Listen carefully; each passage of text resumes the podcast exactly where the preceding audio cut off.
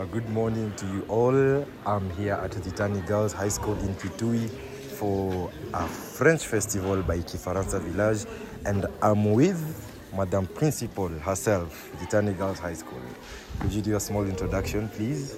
Okay, good morning, you all. I'm uh, Judy Mutisya, Principal St. Mary's Thitani Girls, and we are happy to host the Kifaransa village today. We are excited because it's only two years since we started French, and now we are happy that uh, the Kifaransa village has chosen our school to be the center for this symposium today, and we are excited and we can't wait to see what is going to happen. Karibu sana. Asante. So, just one question for you. Uh, would you also have loved to have learned French when you were in high school?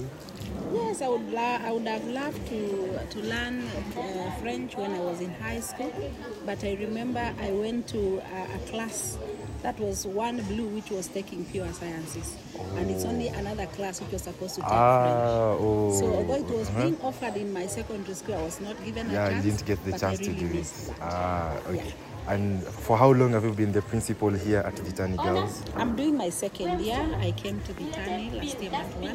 This is my second year, and when I came here, that is when I introduced French. So French was not ah. being done in this. Oh, it was not being done. It's It was not actually done. it's your project, It's basically. my project. So, have you ever had any KCSE candidates, or do you have any this year?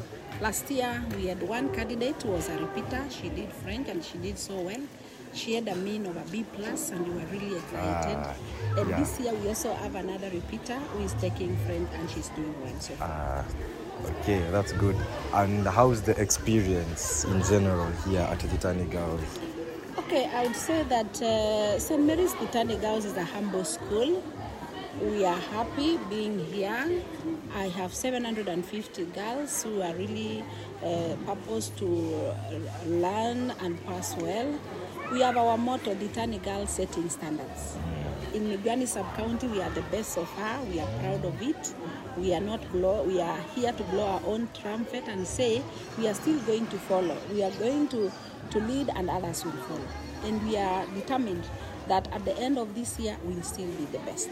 Yes. And what what is your goal with Tani Girls? Maybe like the mean score? Okay, Thitani girls, uh, we have a set mean target of 7.2. Last year we had a mean, uh, we got a 6.1 and we targeted a 6.8. But there were some challenges which we faced as a school, like any other school, where you find that uh, students sometimes they may not be motivated, sometimes they have the fear of the exam and all that. But this year we are determined to get to that 7.2. So far, we have done two exams and we are still uh, continuing to, uh, to support the students at the revise. We have already completed the syllabus and we have started, we have embarked on revision. That's amazing. So we know we are going to do it and God is going to go with us and we'll succeed. Okay, thank you very much. That was all from me. Unless you have a parting shot, Okay. something to say. I, I would say that I would thank the group, the Kifaransa Village Group, for choosing Thitani Girls to have this exposure Yes. on our side and on this village.